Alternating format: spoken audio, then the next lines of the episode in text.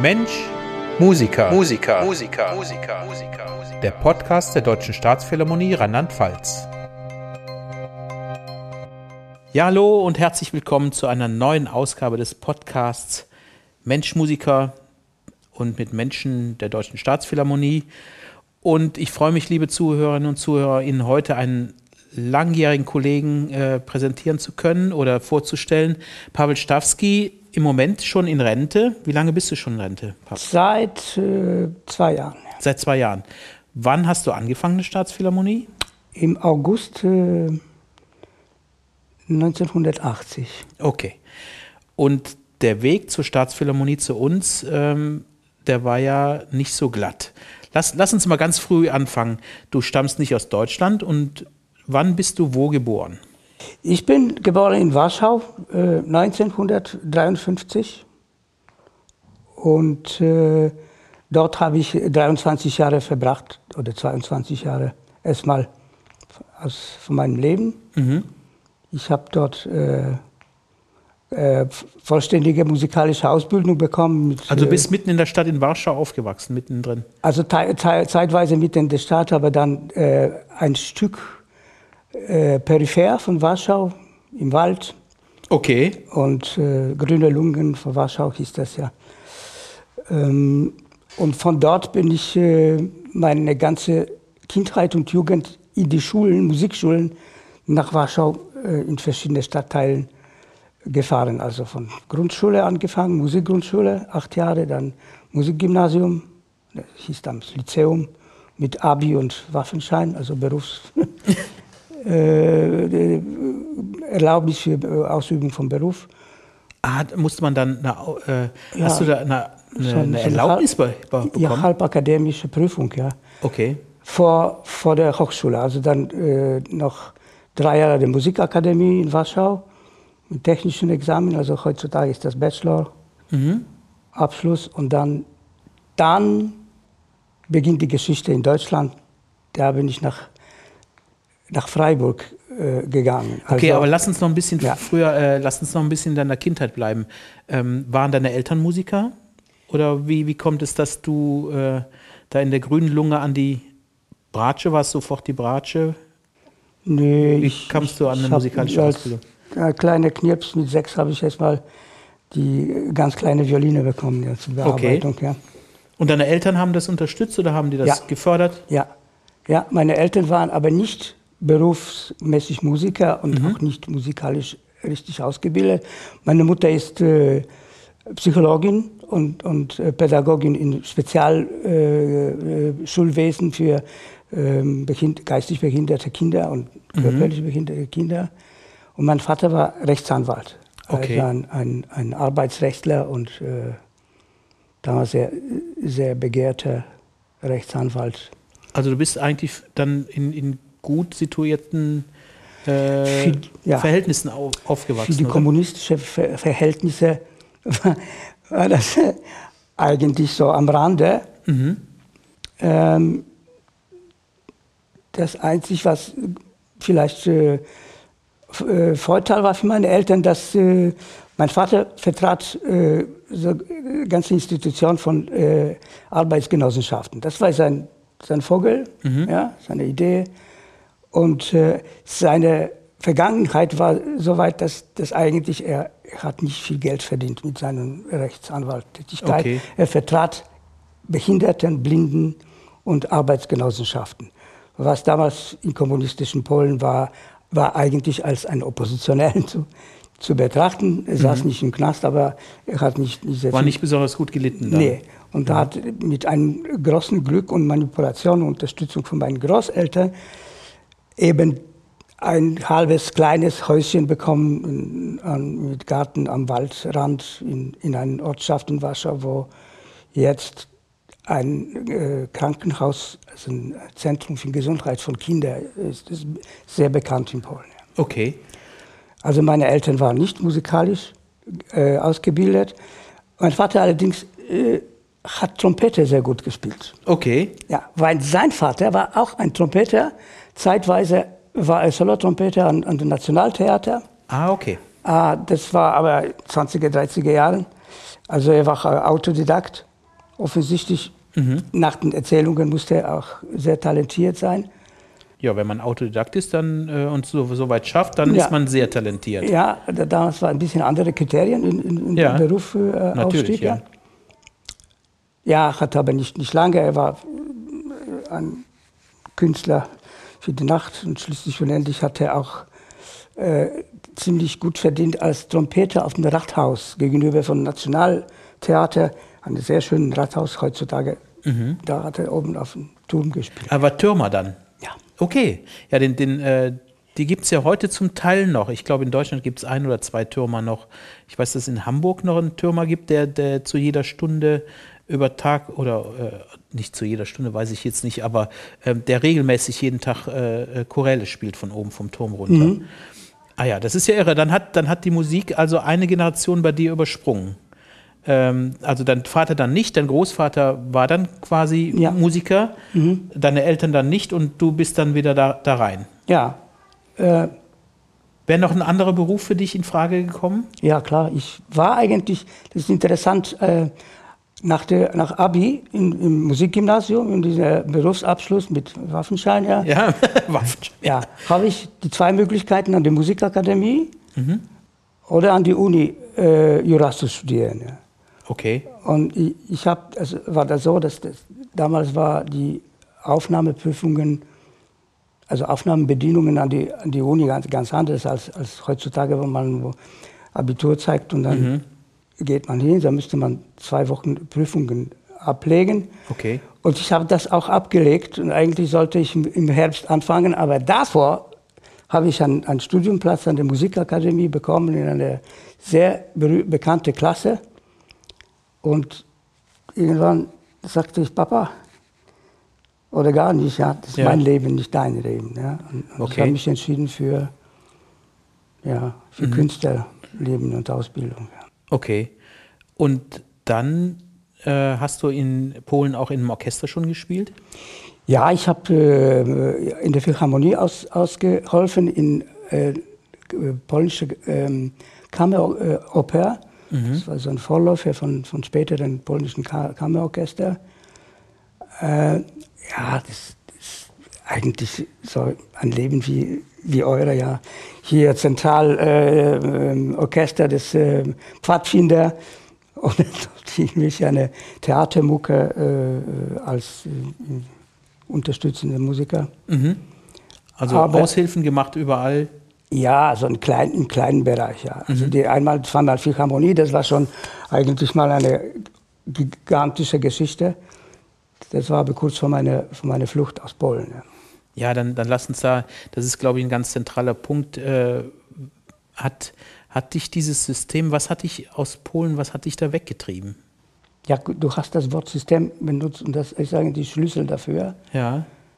Die, also 30 Jahre nach, äh, nach dem Fall äh, des Ostblocks ist äh, wahrscheinlich schwer, den Menschen zu vermitteln, was eigentlich Volksrepublik gewesen ist. Aber das wollen wir hier versuchen. Wir wollen ja also, okay. äh, den, den Zuhörerinnen und Zuhörern äh, ein, ein, Gefühl dafür geben, wie sich das damals angefühlt hat bei dir. Ich, wie gesagt, ich habe äh, versucht, äh, also mich auch mit Jura zu beschäftigen, aber ich bin eigentlich mal passionierter Historiker. Also okay. Kann sein, dass es jetzt lang wird. Nee, ich ja. versuche das zu kurz zu beschreiben, also äh, im Bewusstsein von, von äh, Menschen in Deutschland, auch vielleicht auch von den Jüngeren, bleibt das Bild DDR. Mhm. Also Polen war was Ähnliches. Mhm. Ich würde das nicht direkt vergleichen, dann den, die beiden Mentalitäten äh, bis heute sind ein bisschen anders. Mhm. Und damals in Ostblock war das sehr, schon sehr anders. Nicht desto weniger der äh, der politische Terror und, und die, die äh, totale Kontrolle über die Menschen äh, und auch äh, brutale Polizeiterror, das war vergleichbar. Wie hast du das, wie hast du das denn gespürt als Musiker? Also ich denke, wenn man, wenn man so sein Leben lebt äh, als Musiker, ähm, wo, hast, wo, wo, hast du diese, diese Einschränkungen gespürt? Die, ähm, vielleicht das das Allerwichtigste ist auch zu sagen, dass, äh, dass dieses politische System auch gleichzeitig äh, funktionierte aufgrund von einer, einer sehr negativen Egalität. Das heißt Armut. Mhm. Überall. Mhm. Ja, mit mit äh, kleinen Unterschieden zwischen den Schichten, Klassen kann man nicht sagen, weil es ging darum, keine Klassen zu haben. Es gab ja. aber doch Klassen, die, die gleichen, die noch gleiche waren. Ja, und, und der Rest dann, äh, also an, an Leben in Bedingungen, die man sich hier nicht richtig vorstellen kann. Hast du Hunger gelitten als Kind? Nein. Nein. Das heißt in meiner ganz frühen Jugend, ja, also Kindheit. Okay. Da ging es meinen Eltern so schlecht, dass ich mich an, an meine Wasserkartoffelsüppchen erinnern kann. Das mhm. waren eigentlich mal so Standardessen. Mhm. Und äh, muss ich dazu sagen, also richtig Hunger war das nicht möglich, weil ich in der Schule oder im Kindergarten oder in der Krippe ernährt wurde, ja, ja. zwangsweise. das ja, war also kein Bocuse, der gekocht Sachen hat, oder? Essen, du, ich habe das noch heute in der Nase. Ja. Okay. Äh, aber keiner starb dann noch Hunger. Das, ähm, was mir jetzt in Erinnerung bleibt, das ist da diese äh, Maulkorb, der jeder hatte. Mhm. Und das Allerschlimmste war, dass die Situation die Menschen dazu gezwungen hat, auch sich selbst den Maulkorb aufzusetzen. Okay. Also die sind so eingeschüchtert worden, dass... Ja, durch die totale Kontrolle ja, und, und, und Repressionen für, für jedes anderes Denken der äh, Erscheinung oder Versuch musste man mit, mit Repressionen rechnen. Die mussten nicht unbedingt mit, im Bereich von Knast enden. Mhm. Es reichte nur die Androhung von Verlust von Arbeit oder, äh, oder äh, dauerhafte äh, Überwachung und, und war das so wie in der DDR, dass, dass da auch Leute aus dem eigenen Umkreis andere denunziert haben? Wurde dazu aufgerufen auch? Leider ja, mhm. muss ich sagen. Ich, ich, bin sicher, dass es nicht in diesem Ausmaß äh, stattfand wie, äh, in Polen, wie, wie das in der DDR gewesen ist. Mhm. Wie, wie, gesagt, es ist ein bisschen anders in Polen. Ja. ja. Die Polen sind immer mit dem Mittelfinger mal herum, ja, in, der Hosentasche wenigstens. Ja. ja. In der DDR waren die äh, viele überzeugt, dass es, äh, dass es so ist. Ja. Dass es richtig war, ja. Mhm. Und das ist vielleicht dieser Unterschied. Mhm. Da beginnt schon diese Unterschiede. Äh, für mich war äh, eigentlich auch äh, der Anfang von meiner, von meiner negativen Einstellung, natürlich, äh, das lag im Zuhause. Mhm. Meine Eltern waren von Anfang an in, in der Volksrepublik nicht, nicht gern gesehen. Meine Mutter ist eine äh, ehemalige Aufständische okay. von Warschauer Aufstand 1944. Sie kam dann äh, nach, nach Kriegsende aus der, aus der äh, Gefangenschaft über Umwegen in Palästina. In, äh, sie war eine Frau, ja. Und ja. das war, in, in Warschauer Aufstand kämpften Formationen oder auch Einzelkämpferinnen wie meine Mutter. Und sie saßen dann äh, in verschiedenen äh, Gefangenenlagern mit ungefähr 2000 Frauen, die diesen Aufstand überlebt haben. Und sie kam wieder nach Polen, obwohl ihr verschiedene Möglichkeiten offen standen. In England, sie war eigentlich äh, äh, Gefangenen auf Bedingungen von der 7. britischen Armee, also sie konnte jederzeit in England bleiben. Mhm. Sie wollte nach Hause. Okay. Ihre Schwester suchen, die aus, aus der äh, zerstörten Warschau in irgendwelchen Richtungen verschwunden ist, ja. sind, ihren Bruder finden, ihre, seine Leichnam, ja, weil er ist gefallen.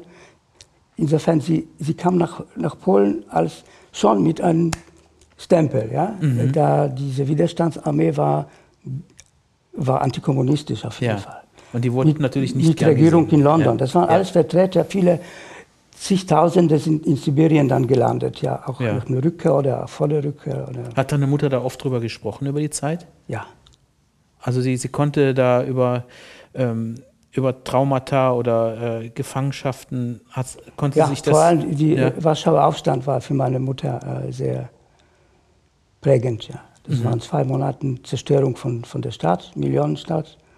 Und sie war 17 damals, ja. Und ja. sie hatte Sachen gesehen, das äh, wollen wir jetzt nicht darüber. Äh, ja. Auf jeden Fall.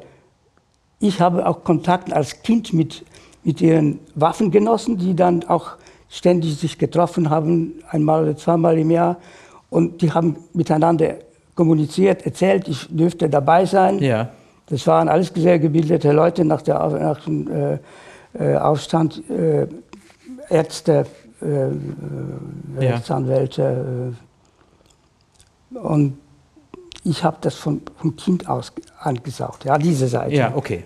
Also da, da war schon Kritik drin und da war ja. auch der Wille zur, zur Freiheit und alles. Also das war, Bewusstsein, dass, dass es anders geht. Das Leben, die Leute haben gekämpft für ganz andere, anderes Polen, demokratische, ja. sozialistische, aber nicht, nicht sowjetische. Mhm. Und mein Vater war, saß im KZ in Norwegen, ganz im Norden, auch Geschichte. Der wohnte in Mannheim, in, in, in der Schwetzinger Straße, äh, in so einem äh, Zwangsarbeiterlager, ja. Okay. Ja, er arbeitet bei John Deere. Okay. Als, als Gefangener. Als Gefangener. Ja. Und dann ist er nach Polen wieder geflüchtet, dann wieder mal und dann. Und das ist ja irre, dass du dann in Mannheim gelandet bist, oder? Das ist der Straße parallel zum. Eine Straße parallel zu, zu deinem. Seckenheimer Straße. Zu, zum Vater, wo der damals als ja, Zwangsarbeiter war. Das hat er mir zum ersten Mal erzählt, als er hier mich besuchte. Nein. Als ich schon in Seckenheimer Straße gewohnt habe. Ja, das waren äh, Ende 80er Jahre oder 90er. Ja. Und irgendwann ging, er wollte, komm, geh mal da in die Schwetzingerstraße. Ich wusste nicht, er hat nie erzählt. Und er sagte, ah, das ist die Nummer 105, das, da war ein, ein Gefangenenlager. Da habe ich gewohnt, ja. Und ich habe dann, ihm nicht so ganz das abgenommen, ja. bis ich nach seinem Tod in sein äh, Studium, äh, Jurastudium äh, Unterlagen, Papieren, ja. Da sollte ich wegschmeißen, auf Wunsch mhm. von meiner Mutter. Ich sagte, ja, ja, ich schau mal rein. Und da habe ich Sachen gefunden und unter anderem eine Postkarte, die er seiner Mutter geschickt hat, von hier mit Adresse. Na. Und ein, es war eine Postkarte mit also ganz kitschige ja. Alpen mit, mit, mit, äh, ja. mit Hirsch und, und, und, und, Häuschen und dann, also ja. aus Mannheim. Hat er ein bisschen heile Welt dann zu beruhigen nach Hause geschickt, wahrscheinlich. Ja, also Zeichen, dass er lebt und ja. jetzt gut. Aber ja, ein Jahr später ist er dann in Berlin verhaftet und äh, ist dann in ähm, äh, KZ-Lager. Ich glaube in Bergen, also ich bin nicht ganz sicher, ziemlich im Norden gelandet und ist er zurückgekommen. Und da er nicht, nicht an diesem Aufstand teilgenommen hat und so weiter, hat er auch sich geweigert, an der Warschauer Uni zu gehen, ist nach Lublin an, an die an katholische Universität gegangen was damals ein, ein, Zentrum von Widerstand war. Da haben sich Leute getroffen, die noch teilweise im Wald lebten mit, mit Maschinengewehr unter dem Mantel. Ja. Und als Zeichen, Zeichen der, der Widerstand haben sie äh, katholische Universität in Lublin besucht, ja, und er auch. Insofern sein Start in sein, sein Berufsleben hatte schon wieder mal ein Stigma, ja. weil er hatte einen, einen äh, Abschluss an, an, an Universität in Lublin und das wusste jeder jeder Kommissar Kultur oder äh, Bildungskommissar. Mit Dass wem, da die Widerständler ja, waren. Ja.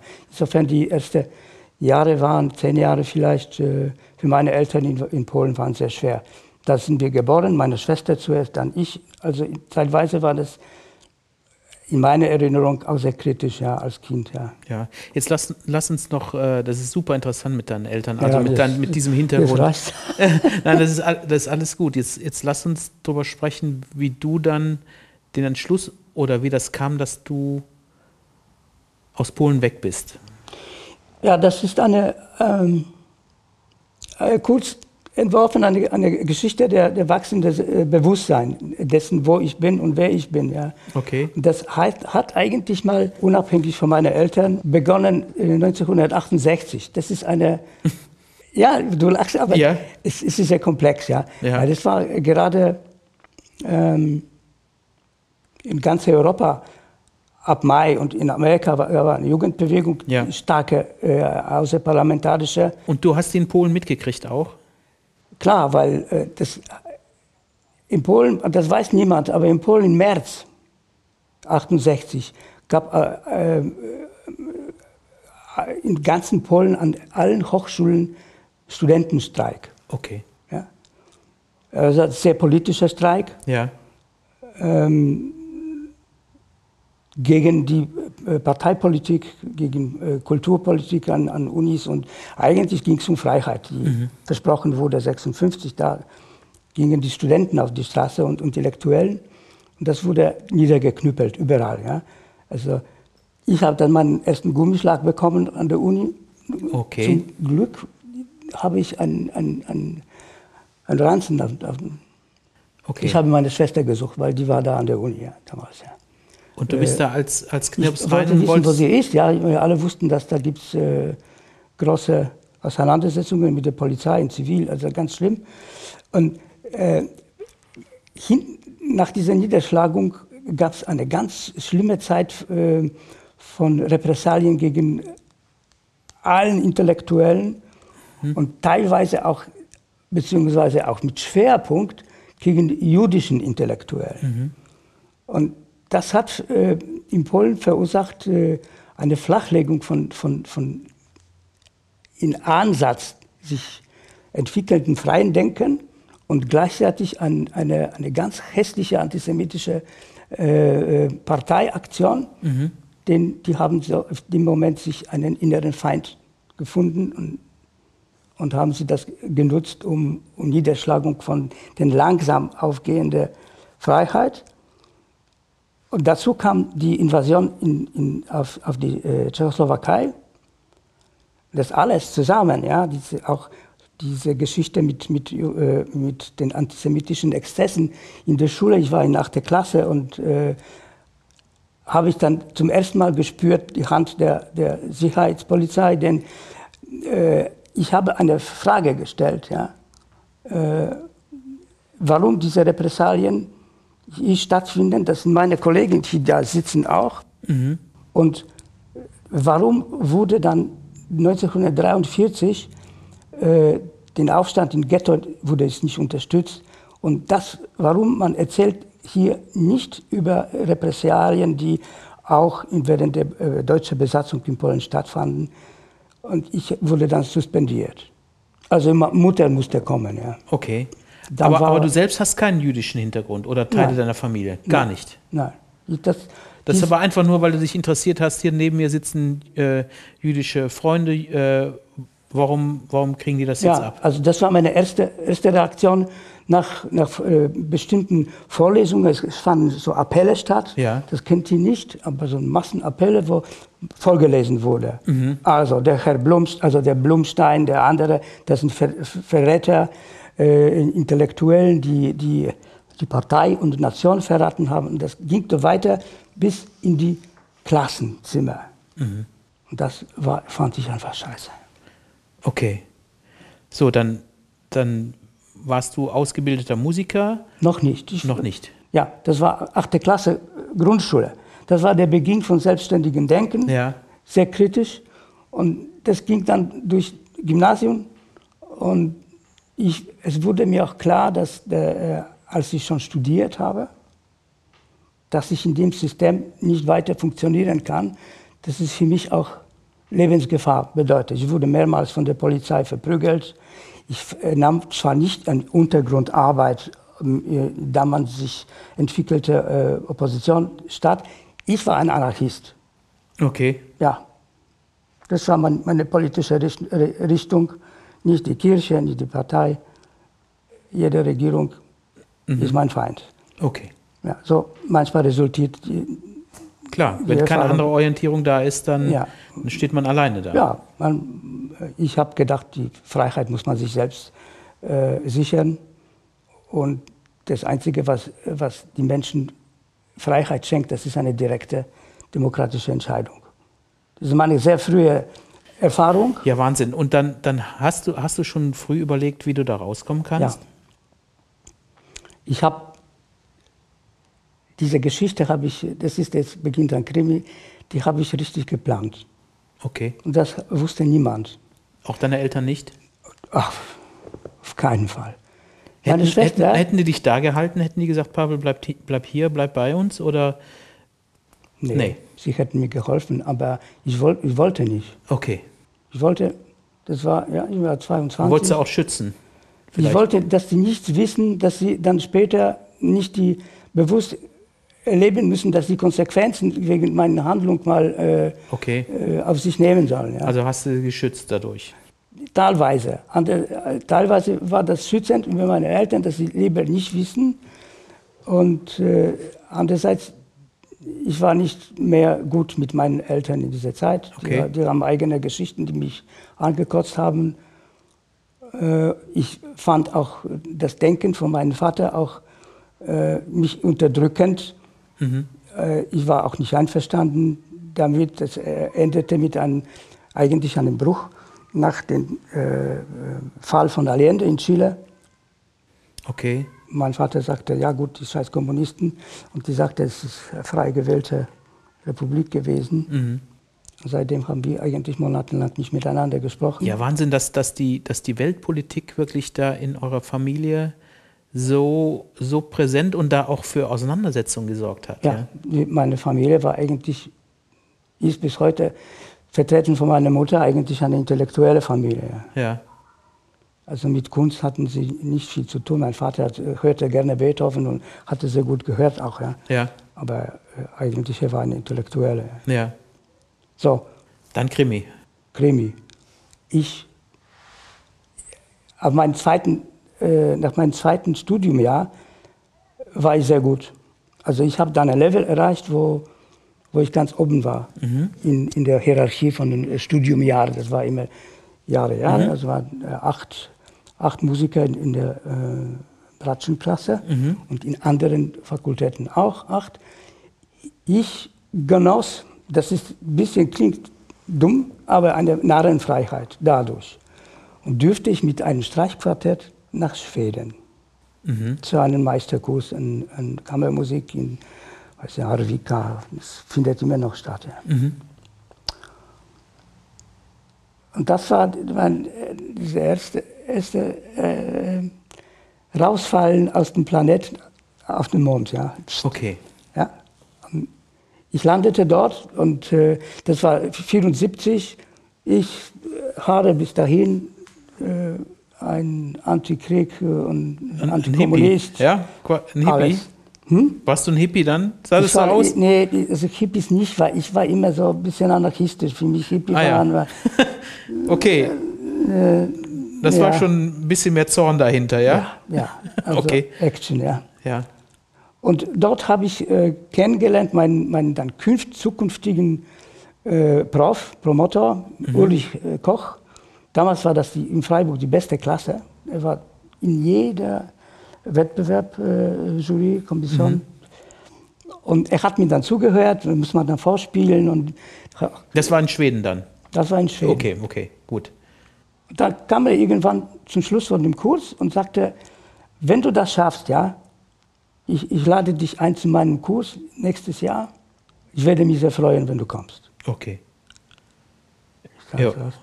Mund, Mund offen geblieben, Ich ja. habe Deutsch gelernt in der Schule, aber Ja. äh, er hat sich, also ich konnte das nicht äh, so richtig äh, auffassen, aber Ja. ich habe verstanden, er hat mir geholfen, dass er mich gerne sehen würde.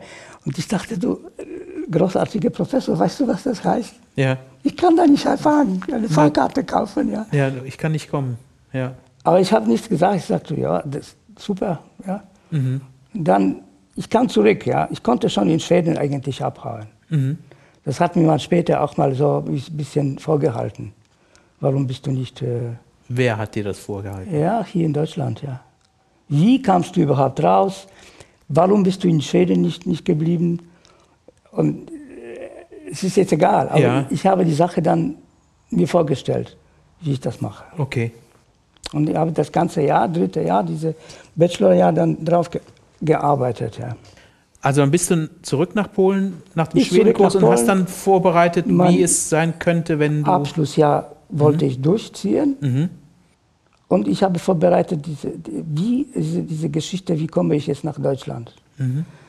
Dort habe ich einen, einen Violinisten getroffen. Ähm, er hat ja la- jahrelang gespielt in Kaiserslautern im Funk, ja. Wo heißt dort? In Schweden? In Warschau. In Warschau. Ja. Okay. Er war als, als Praktikant und, und sozusagen Wehr, Wehrdienstflüchtiger äh, an, der, an der Akademie gelandet. Und ich habe dann die ersten Kontakte geknüpft.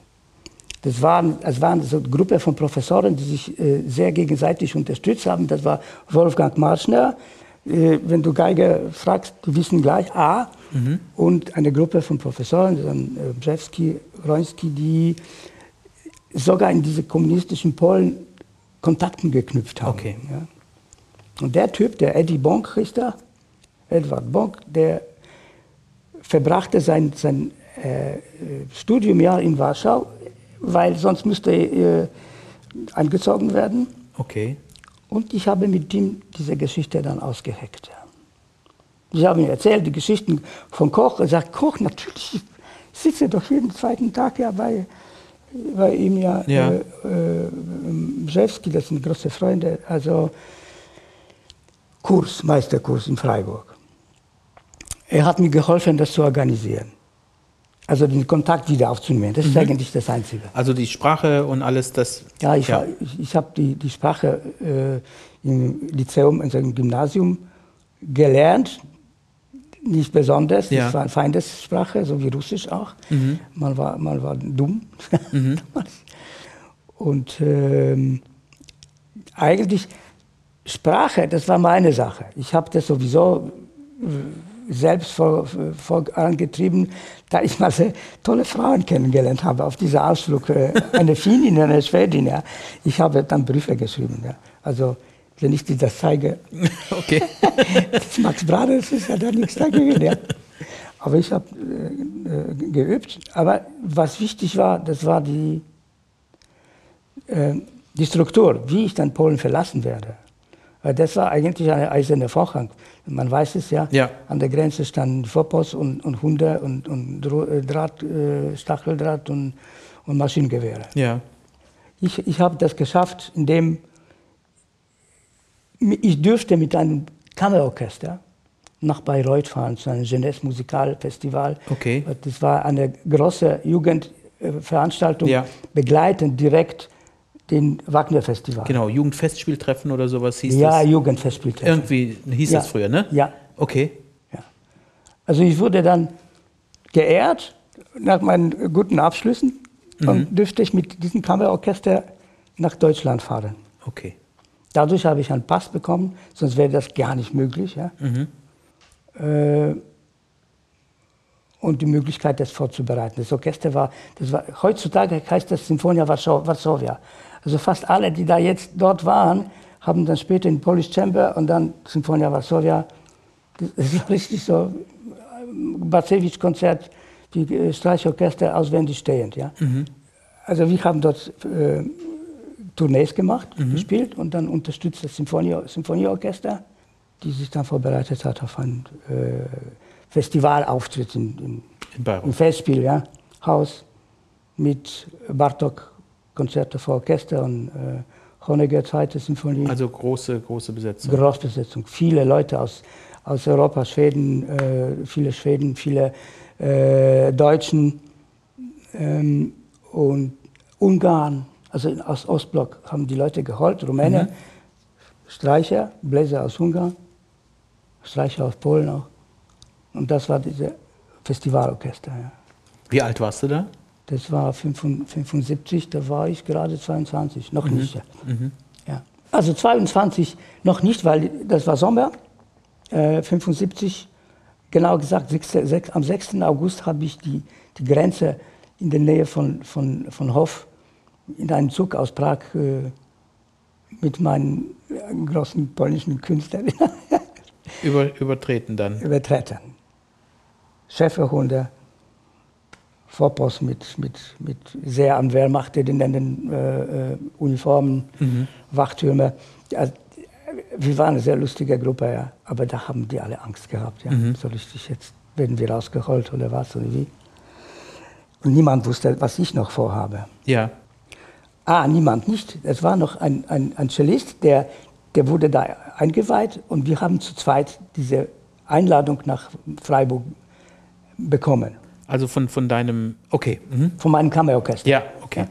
Kammerorchesterfestival in, in, in Bayreuth war zu Ende. Und dann habe ich das bekannt gegeben, dass ich nicht weiterfahre, weil die, diese ganze Festival, diese ganze Jugend, äh, das war ein voller Zug, ja. Mhm. Nur Zug aus Bayreuth in Richtung Besançon. Mit Umsteigen, äh, weiß ich nicht wo. Ich bin in Karlsruhe umgestiegen. Mhm. Das heißt, ich, habe mal so ein kleines Köfferchen mit schwarzem Anzug und Socken und, und, und, und Konzerthemd und ein paar irgendwie Unterwäsche und einen Bratschenkasten. Und dann, der, der Zug hielt in Karlsruhe. Und du denkst, im Zug wussten, wussten, die, vor allem die, die, die ausländischen Freunde, also dann, die wussten schon. Und ich bin da ausgestiegen mit meinen Cellisten, äh, Kumpel, mit dem ich auch Streichquartett äh, drei Jahre betrieben habe, sehr, ja. sehr, sehr erfolgreich. Und da standen wir auf dem Bahnsteig in, in, in Karlsruhe, der ganze Zug äh, hat gesungen Gloria Halleluja. Ja. Wir wussten, Nein. das ist eine Fahnenflucht. Ja. Also alle waren Zeugen von einer regelrechten Fahnenflucht. Ja. Und dann fuhr der Zug weiter und ihr seid da ja, stehen geblieben? Nein. Ja, Winky Winky, Küsse und... Ja mutmachende Gesten. Und ja, alles so, wie weißt du, das war in Mexiko, die zwei Schwarzen. Ja, ja aber, aber schau, wenn der Zug dann weg ist, dann standen zwei Männlein da auf dem Bahnsteig mit einem Köfferchen. No money. Wir nix. haben so irgendwelche geschmuggelte Dollars da in den Schuhen mal äh, über die. äh, also in Bayreuth haben wir auch kein, äh, äh, kein Geld bekommen. Ja, natürlich. Jeder musste sich da irgendwie selbst äh, rumtauschen. Ja? Mhm. Und dann standen wir da und jetzt beginnt das vollkommen neues Leben, als ob gerade mal auf, jemand auf dem Mond gelandet wäre. Ja. Kannst du dich noch an deine erste Nacht erinnern? Ja. Okay. Die erste Nacht, äh, also ich und der Freund, der Marek, äh, wir sind dann nach Freiburg gekommen und haben wir den Organisator von dem Eddie Bonk mal besucht. Er wusste auch nicht genau, genau, wann wir kommen. Er wusste, dass wir kommen. Aber wir haben ihn aus dem Bett ge geholt, weil der Zug war sehr früh äh, in Karlsruhe.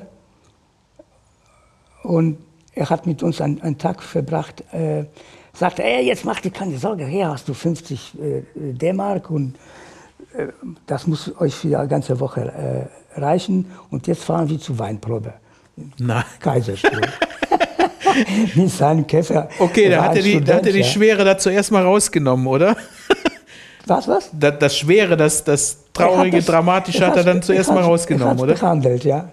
Ja, Wahnsinn. Also okay, wir sind dann Weinprobe und dann äh, in einem gut äh, gelösten äh, Zustand auch bei ihm haben wir uns zur Ruhe gelegt. Das war das erste, die erste Nacht äh, in der Freiheit, also ja. ganz in der Freiheit. Bayreuth war nicht Freiheit. Wir, ja, haben dann Kontrolle noch, ja. wir haben dann Überwachung gehabt ja. und Agenten und so weiter. Das war nicht so mhm. ohne.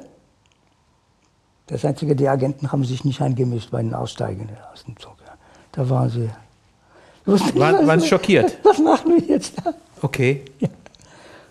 Okay, die erste Nacht, ich konnte überhaupt nicht schlafen, weil ich, das war sehr spannend und äh, eigentlich habe ich auch so Existenzängste ja. gehabt. Und was ich bis heute noch habe, weil ich in der Nähe vom Bahnhof wohne. Mhm. Wenn in der Nacht, das ist jetzt weniger, weil früher waren so richtig noch, gingen manchmal so ah. Züge, Rangierbahnhof in Freiburg. Ja. Oder auch, auch die, die Dieselmaschinen, die haben dann in, in der Nacht immer äh, äh, Geräusche verursacht ja. und äh, laute ich weiß nicht, wie heißt das, diese, uh, dann wird ah, dieses Hupen, dieses Pfeifen. Das Pfeifen, ja. ja. Und ich habe in der Nacht mal den zugehört. Es war Sommer, ja. Ende, Ende August, sehr warm, Fenster offen. Da kam das die ganze Nacht, ja. Und ich dachte, scheiße, das ist mein letzter, letzter Zug. Ja. Vielleicht soll ich einsteigen, wieder mal fahren oder was ist, äh, ja. äh, was passiert denn morgen? Morgen ist ja nichts Besonderes passiert zwar unausgeschlafen, aber zu dem Kurs gegangen und, und dann habe ich den Prof getroffen und seitdem war wieder turbulente, turbulentes Leben. Ja, hat es mhm. angefangen. Ich habe dann den Meisterkurs gemacht mit Wettbewerb. Äh, ich habe das überhaupt nicht, nicht bewusst wahrgenommen, ja, das ist wie ein Traum was sicher, mit oder? mir passiert. Ja. ja. Ich habe, stell mal dir vor, ich kam da eigentlich als mit, mit der Idee abzuhauen. Ja. Und ich komme in einen internationalen Meisterkurs. Ich habe davon keine Ahnung gehabt, mit wem ich da überhaupt zu tun habe, auf welchem Niveau. Und die spielte dann zum Finale von, von diesem Kurs Schwanendreher mit dem Orchester. Das war so, als ob ja. die nächste Pille genommen habe und ich weiß nicht, warum alles da äh, äh, geht. Offensichtlich wurde das, also mein, mein Zustand als Musiker wurde schon erkannt. Ja. Okay. Also vor 2000 Leuten in, in, in, in Freiburger äh, Open House ja. ein Auftritt. Und das nach so einem, nach so einem wirren Ding, das äh, muss einem doch vorkommen wie ein Traum, oder? Das ist doch, ja. wenn alles anders ist und kein Stein mehr auf dem anderen sitzt nee. und dann und dann kann man sich noch nicht mal um oder man kümmert sich dann um die Musik und noch nicht mal um, äh, wie kriege ich denn jetzt einen Pass und wo. Äh nee, ich habe einen Pass, was dann drei Monate gültig war. Nur mit, mit dann vor, vorgemerkt, nur für, ja, mhm. für ähm, Konzertreise. Also du bist danach aufs Konsulat und hast gesagt, nee, wie Nein. kam das? Ich, ich habe kein Konzept gehabt, was weiter. Okay. Ich bin rausgeflogen aus Polen, weggefahren, ja. also geflüchtet. Dann komme ich in eine Welt, die schwer vorstellbar ist. Ich werde als Musiker äh, aufgebaut, ja. ja. aber ich habe dann wir waren jeden Tag in der Mensa in Freiburg. Warst du mal in der Mensa in Freiburg? Nein, leider 1975. Leider nicht, aber ich kann es mir vorstellen. Das war ein Lager von Hippies und Anarchisten. Das, okay. das, das, das habe ich nie mir vorgestellt, dass, dass so ein Leben in, in, in diesem feindlichen Deutschland, also man lebte immer in dieser äh, äh, Propaganda aus, ja. die äh, Volksrepublik verbreitet hat.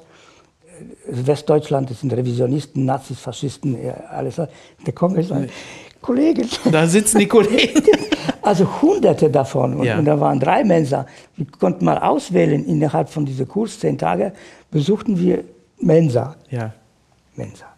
Ja, Wahnsinn. Und ich habe kein Konzept gehabt. Ich wusste nicht weiter. Also ich habe meinem Prof gesagt, ich, weil er sagte, okay, du, jetzt hast du super Kurs gemacht, jetzt fährst du nach Polen, machst du deinen dein, dein, äh, äh, dein Abschluss in, äh, im Masterexamen und dann kommst du zu mir. Und ich sagte, das war keine hat Ahnung. das hat er gar nicht kapiert. Wenn ich jetzt zurück, zurückkomme, dann erstmal fahre ich mal schön ein paar Jahre in, ins Militär, im besten Fall. Ja. Ziehen Sie mich ein. Also kann sein, dass ich in ein Lager komme. Ja. Aber ich habe nichts gesagt. Ich habe nur gesagt, ich kann nicht zurück. Mhm. Wenn Sie wissen, was in der DDR passiert, dann müssen Sie das übersetzen auf meine Situation. Und ich möchte gerne hier an der Hochschule bei Ihnen studieren. Geht das? Also mhm. er war nicht glücklich, weil das viel Arbeit war für ihn. Aber mhm. die Hochschule hat mich sofort aufgenommen. Ich habe äh, äh, innerhalb von ein paar, paar Tagen ein, eine Bescheinigung, dass ich zum Studium aufgenommen wurde, ja. unter Bedingungen, dass ich meine Dokumente aus Polen, aus, von der äh, Musikakademie vorlegen kann, demnächst. Okay. Da haben Sie dir also die Tür weit aufgemacht. Da. Ja. Ja, irre. Und da irre war, dass, dass der damalige äh, Rektor war ein KPD-Mitglied. Also wenn ich das gehört habe, Dr. Abraham, äh, KPD, dachte ich, oh, mhm.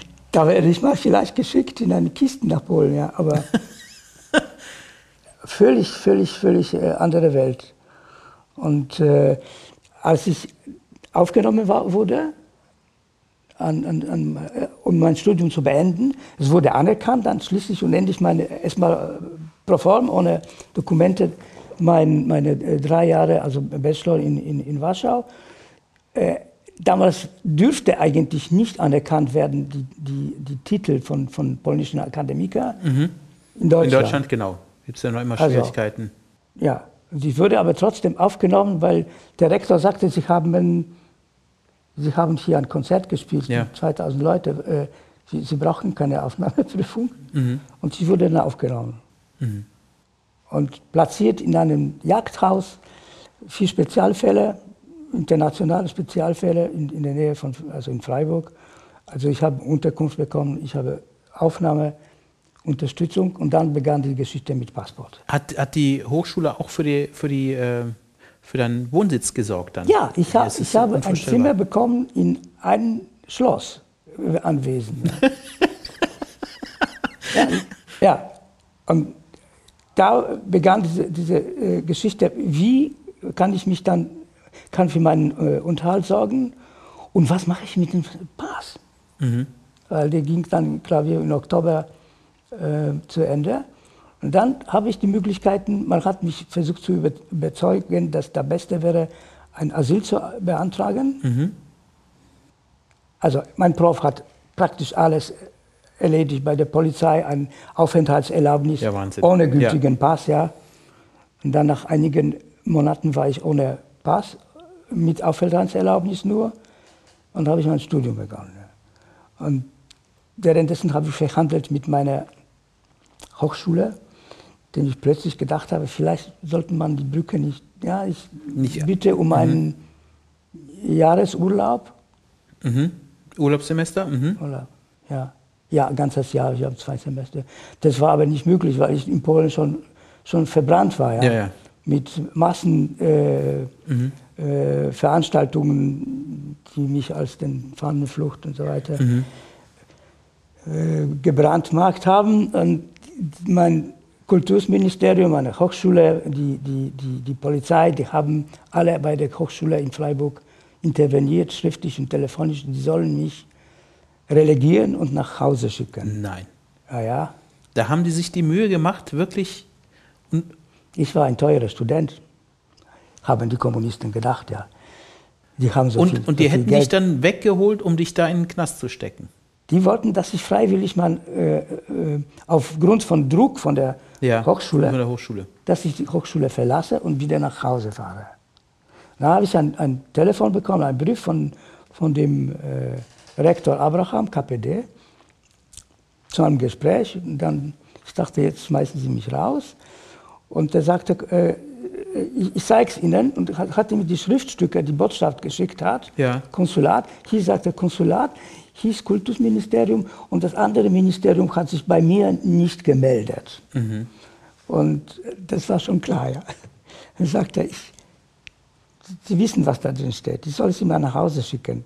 Und ich habe denen schriftlich, und hast mir das Schriftstück gezeigt, dass er nicht die Macht hat, mich von irgendwo nach irgendwo zu schicken. Mhm. Und auch wenn er es hätte, auf keinen Fall macht er das. Okay. Und damit war das Gespräch zwischen Botschaft und, und so weiter und Rektor Abraham beendet. Und mein Status war dann besiegelt. Ja? Mhm. Das heißt, sie wussten, den wollen sie holen. Ja? ja. Ich habe dann meinen mein Asylvorschlag äh, abgelehnt. Ich sagte nicht, dass ich bin ein Warschauer. Ja? Das, die Geschichte ist so äh, krass, dass ich in Deutschland eigentlich kein Asyl beantragen will. Und ich kann nicht, weil das kann auch große Repressalien für meine Eltern bedeuten. Für deine Familie. Wenn jemand ein Asyl in Frankreich genommen hat, aus Volksrepublik, das war halb so schlimm. Aber, mhm. in, aber in Deutschland war. In BRD, ja. Das, ja. ja. Also ich habe das abgelehnt. Außerdem, ich wollte politisch nicht, ich war ein unabhängiger Mensch, kein Asyl von den Deutschen. Ich wollte mich irgendwie durchmogeln. Okay. Und das habe ich ja. Das hat mich total viel Nerven gekostet, weil ich regelmäßig nach Bonn fahren musste zum polnischen Botschaft, was bedeutete jedes Mal drei Monate Stempel im Pass, bis mhm. die Sache geklärt ist. Ja. Aber ich habe Gespräche geführt du, mit äh, mit politischen Sekretären und, und äh, Botschaftsangehörigen. Ich dachte, ich komme da nie wieder raus. Ja. Wenn du dann in Bonn in eine polnische Botschaft gehst, dann betrittst du ja eigentlich wieder polnisches ja. Gebiet, oder? Also mein Risiko, dass ich, wenn ich das heute überlege, äh, das war kein Heldentum, sondern Idiotentum. ja, also ich, ich habe Bestand, drauf, äh, Bestand darauf, dass ich Recht habe auf polnischen Pass. Also ich weiß es nicht, was ich mir äh, damals vorgestellt habe, welche Verpflichtungen wer gegenüber mir hat. Ja. Niemand. Ja. Aber ich wollte meinen Pass behalten. Also du, wolltest, fuhr, du wolltest kein Deutscher werden, du wolltest Pole bleiben. Deutscher werden war auch erstmal Sache nach, nach mehreren Jahren Wartezeit. Ja. Mhm. Die Deutschen schlugen mir vor, die Behörde in Freiburg einen Asylantrag zu stellen. Ja. Ich dürfte dann für ein paar Wochen in ein so ein Lager. Pro forma sagten sie nur. Mhm. Und dann sind sie freier Mensch, Status, äh, äh, staatenlos, Status. Ja. Machen Sie, was Sie wollen, können Sie mal nach Honolulu fahren. Aber ich dachte, nein, ich will es nicht. Ich will diesen scheiß Pass haben. Und dann fuhr ich dann mehrmals nach Bonn.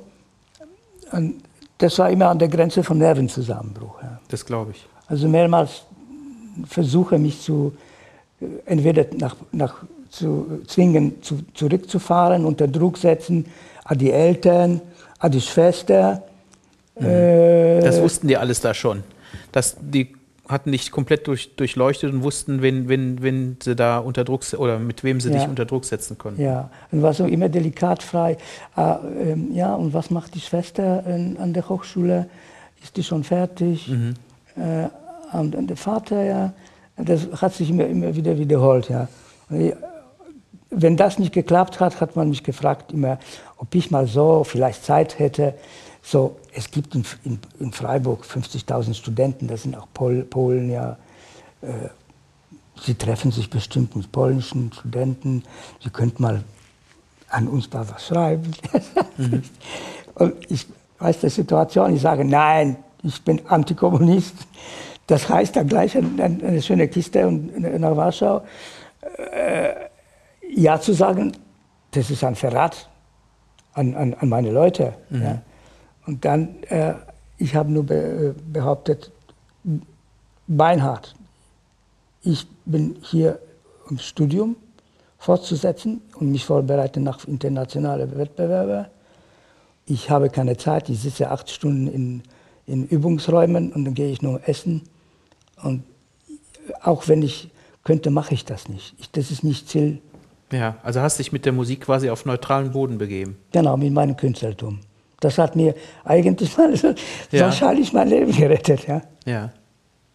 Dann, es wurde akzeptiert von dem, von dem Botschaftssekretär, der da eigentlich ein gebildeter Mann war und er machte nur pro forma Druck, dann hat er das akzeptiert.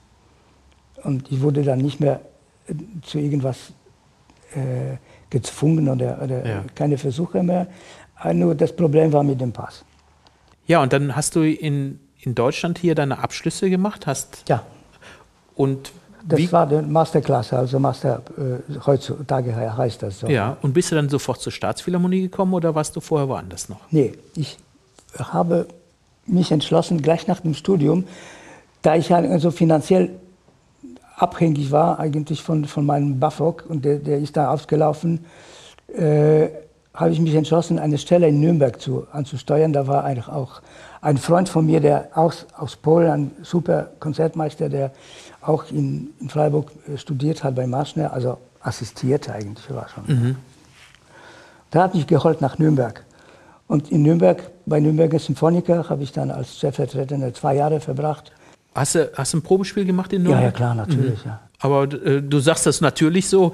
Alle nee, Musiker wissen, dass ein Probespiel äh, ja auch in die Hose gehen kann. Das erste Probespiel, ja. Und hast sofort gewonnen. Ich glaube, also das klingt schon, ich Nein. habe keine Schwierigkeiten gehabt. Ja, Wahnsinn. Der ist so toll. Ich glaube, ich fuhr davon an, an eine, eine Etage nach Nürnberg ziemlich runter, aber ich habe die Stelle äh, gebraucht. Damals ja. war das B-Orchester oder sogar C, ich weiß es nicht. Ja. Oder ohne, ohne Status, das war so ein... Also eher ein kleines Orchester Verein. und nicht so gut bezahlt. Vereins, also ganz selbstständig, ganz merkwürdige äh, Verhältnisse. Mhm. Aber Kolosseum, Aufnahmen sind. Ja. Äh, Sag nochmal das Jahr ungefähr, wann, wann, wann das war. 77. 77, ja. Oktober 77 äh, trat ich meinen Berufsweg an. Okay, ja. Damit unsere Zuhörerinnen und Zuhörer so, so ein bisschen eine Idee haben, äh, wie man sich die Zeit dann vorstellen soll. Also 77 dann die Stelle ja. in Nürnberg gekriegt. Ja, ich, ich, habe auch äh, Erfahrung gemacht, ich war fast zwei Jahre in Südwestfunk, damals äh, äh, aus Freiburg her. Mhm. Das hat mein Prof arrangiert, damit ich ja ihm nicht an der Kapsel hänge. Ja. ja. Und äh, das war ganz gut. Aber da war das selbstständige Arbeit. Ich wollte auch mit ihm nicht weiter nichts machen. Da gab es so kleine Missverständnisse. Ich wollte selbstständig weiter, also ich ging nach Nürnberg, zwei Jahre. Ich habe gekündigt. Es war ein ganz, ganz seltsamer äh, Job. Okay. Äh, die Details sind nicht wichtig, ja. Also die Führung dort, was war Dr. Luther, ein ehemaliger äh, SS-Funktionär. Okay. Also ich merke, dass dein, dass dein Freiheitsdrang äh, der steht äh, mindestens äh, so groß da wie, wie das Künstlertum, oder? Auf jeden Fall, das ist unzertrennbar, ja. Ja. Nachher vielleicht dann äh, ganz kurz, ich ging dann, also ich habe gekündigt, ich habe keinen gültigen Pass, immer wieder irgendwas verlängert oder eingeklebt, ja, zum Schluss solche Harmonien gehabt. Ja. Und ich, ich habe ein, eine Stelle in, in Gelsenkirchen bekommen. Im Ruhrpott, ja. Ja. Probespiel gemacht, beworben. Ja, ja, natürlich. Probespiel ja. Gelsenkirchen. Stellvertretende äh, Solo, Gelsenkirchen. Also Nürnberg war schlimm, aber in Gelsenkirchen.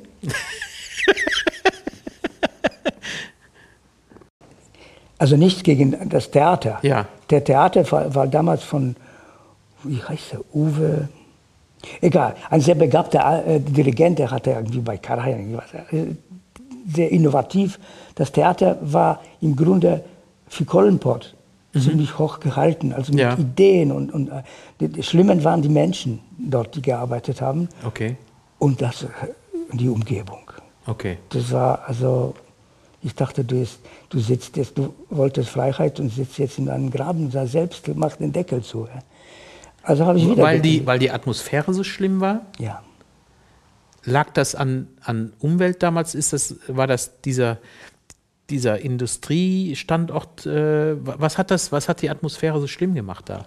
Also erstens, allein optisch die Umgebung, wie Gelsenkirchen ausschaut. Äh, Ja. Seid ihr mal in Gelsenkirchen gewesen? Ja, jetzt ist das Ruhrgebiet ja ganz grün. Ich kann Ja. äh, und äh, Ja. 79, äh, da war ich, da war ich 13, da bin ich nicht ins, äh, ins Ruhrgebiet gefahren. ich habe eine Wohnung in der, in der Nähe von, von einem äh, äh, Grubenturm gehabt. Ja.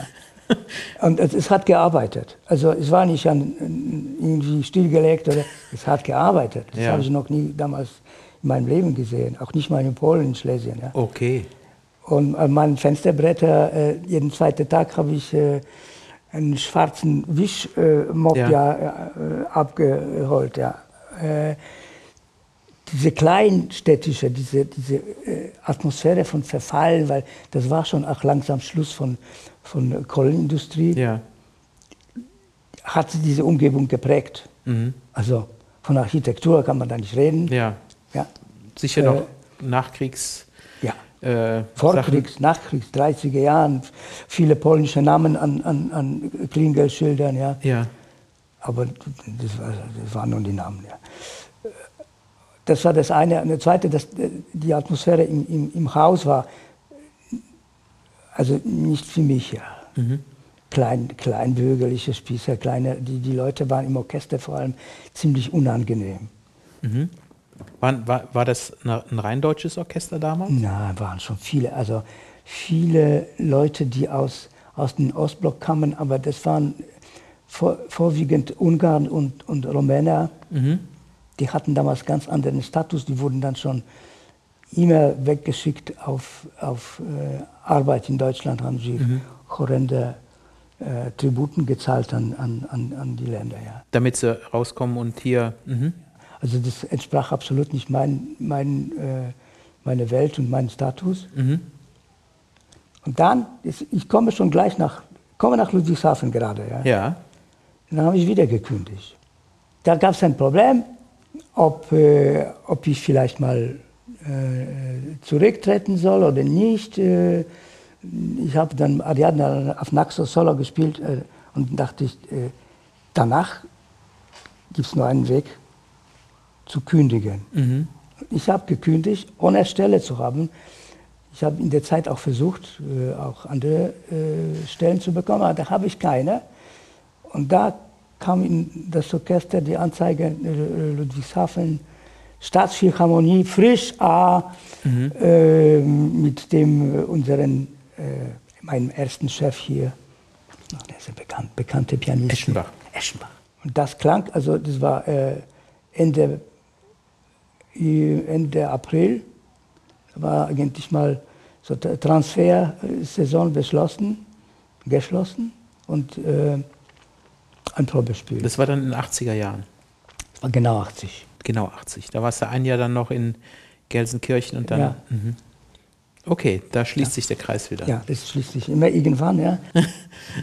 nein, nein, Pavel, das, das ist super interessant und wir müssen, wir müssen mit dir noch eine, eine zweite Session machen, ja. wo wir. Aber das über, ist schon fast alles. Ja, ja wir, wir, müssen auch über die Zeit hier in Ludwigshafen mit dir sprechen. Das, das ja. finde ich super interessant und dann ähm, also, bedanke ich mich jetzt zuerst mal, dass du uns auf diesem Weg jetzt ein Stück mitgenommen hast. Super spannend und äh, enorm, was da, und das, das lässt ja nur erahnen, was da alles für, für, für Menschen und für Schicksale im Hintergrund sind, ja. Also, und enorm, was du da für einen Mut hattest und, und die Sache so durchzuziehen. Und dann äh, reden wir im zweiten Teil noch über, über deine Jahre ab 1980 hier in Ludwigshafen. Das wird bestimmt auch sehr interessant. Zuerst mal vielen, vielen Dank für diese. Ja, ich habe zu danken für diesen Vormittag hier. Für, für Aufmerksamkeit, Geduld, ja. Nein, das ist, das ist wirklich interessant und ich glaube, das ist wichtig, dass man das auch festhält, dass diese Geschichte erzählt wird. Vielen Dank, Pavel. Gerne.